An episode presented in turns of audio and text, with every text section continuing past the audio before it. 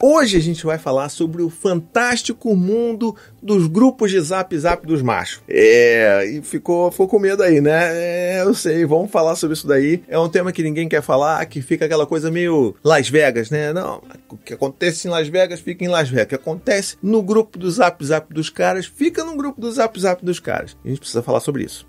O que, que acontece? Eu queria que você aí, eu, é, vai ser um desafio para você. Se você tá aí assistindo esse vídeo e você faz parte de algum grupo, pelo menos um. Eu quero pelo menos um grupo que as pessoas não fiquem só mandando meme, falando de política, futebol e distribuindo pornografia em lotes de 100 megas, 200 megas, centenas de, de vídeos e, e fotos. Então, se você está num grupo que não tenha nada disso, Deixa nos comentários porque isso é uma raridade. E eu vou contar um pouco da minha experiência sobre isso, de como que eu lutei para conseguir sair disso. Então vamos lá. O que acontece nesse fantástico mundo aí é que é isso, os caras se juntam no grupo de Zap Zap, aquilo ali vira meio que uma, é uma terra sem lei, mas com leis dentro do, né, da, da macharada ali, né, do patriarcado, vamos colocar dessa forma. Então, ali vale tudo. Vale tudo, vale zoar, vale ser zoado, vale pornografia, vale meme, vale não sei o que, vale discutir, vale xingar. Só não vale uma coisa: falar de sentimentos, se vulnerabilizar, ajudar um ao outro, falar um eu te amo,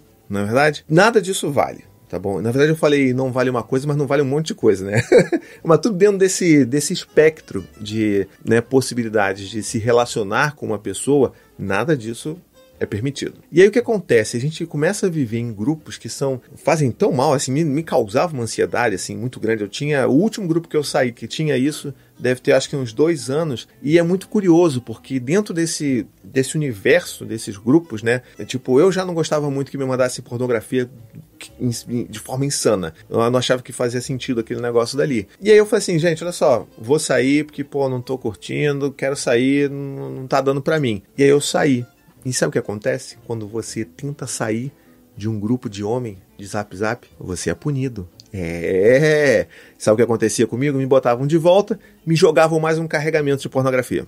É basicamente isso que acontece. E aí você se sente acuado, assim, pô, peraí, eu nunca vou conseguir. Eu quero, eu não quero, eu não quero mais estar aqui. Eu preciso sair daqui. E tipo, não deixam. É, sei lá, é uma seita religiosa maluca que você não consegue sair dali. E eu tive que fazer algumas vezes tive que naquela época, né, o WhatsApp é, ele ainda deixava você colocar mil vezes a pessoa de volta num grupo. Hoje em dia tem essas travas aí que são boas, mas naquela época não. Então tive que começar a bloquear os administradores do, do, do chat para eles entenderem a mensagem, porque eles não entenderam da primeira vez. E eu acho que isso é uma discussão muito saudável que a gente deveria estar fazendo aqui, de sabe, de olhar de uma forma consciente e crítica do porquê que nós continuamos nesses lugares. Eu vou te falar uma coisa, eu hoje não participo de nenhum desses, mas eu tenho amigos muito próximos que participam ainda. E por mais que eles se sintam extremamente desconfortáveis com grupos como esses, eles não conseguem sair. E aí você pode usar uma dessas várias justificativas, como eu já usei um tempo atrás também, que é aquela coisa assim: não, mas eu preciso estar aqui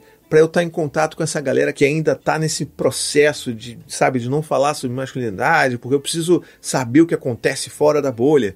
É, essa é uma justificativa que se dá para você. Outra é, ah, mas eu não vou sair porque são meus amigos de longa data. Ah, porque, pô, é o único lugar que eu converso com aqueles caras. Essa é uma outra justificativa também. E outra também possível é, ah, não, mas eu não vou sair porque, pô, sabe como é que é? É difícil. Ali os caras, eu tô ali, posso tentar ajudar desconstruir os caras e tal. Todas essas é, justificativas são possíveis. Mas eu gostaria de provocar você para que você cavuque aí dentro para tentar entender se de fato essas justificativas são verdadeiras ou se é simplesmente pelo fato de que você não consegue.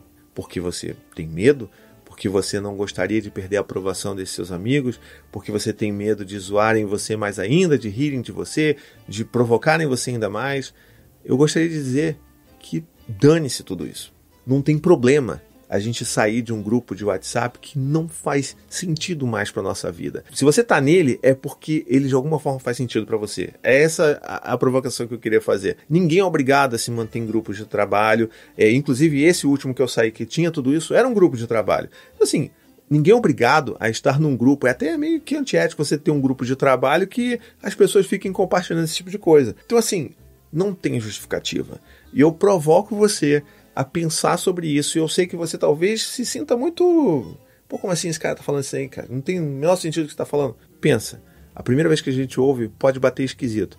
Mas vai pensando, se esse grupo não faz o menor sentido para você, você não deveria estar nele mais. Se você não tem nenhum, sabe, vínculo que seja de vida ou morte você estar naquele grupo, não existe um protocolo de saída de grupos de Zap Zap, de quais grupos você deveria frequentar ou não, apenas aqueles que né, lhe fazem bem. Então, por que, que a gente se esforça tanto para estar dentro de um grupo desses tão tóxico e não se esforça nem 10% disso para criar um outro grupo com pessoas que a gente gostaria de criar uma relação mais próxima, que a gente gostaria de falar sobre os nossos problemas, sobre as nossas questões, sem ter que ficar fugindo do assunto sempre que alguém vai falar alguma coisa. Se alguém vai zoar, oh, tem que zoar, tem que aguentar. Não tem que aguentar a zoação, cara. A gente não vive mais, sabe, no segundo grau, sei lá como se chama hoje em dia segundo grau, mas ninguém vive mais esse negócio. Você não tem que aguentar nada. A gente, homem, não precisa aguentar nada. A gente pode muito bem falar, cara, não gostei disso aqui, me senti ofendido. E os caras vão ficar, uh,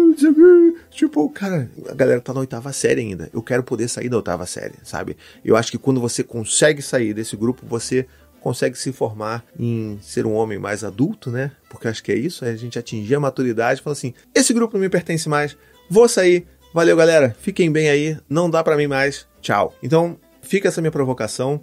Gostaria muito de ouvir você, o que, que você pensa disso. Se você ainda está nesses grupos, por que, que você continua nesses grupos? Não precisa dar nomes, porque a gente sabe como é que são as coisas, mas deixa aqui nos comentários, tá bom? E se você curtiu esse tipo de vídeo, marca seus amigos aqui, ajuda a espalhar isso por aí e vamos criar essa rede de conversa, uma conversa consciente, uma conversa importante sobre como que a gente se coloca como homem na sociedade hoje em dia, tá bom? Até o próximo vídeo. Tchau, tchau.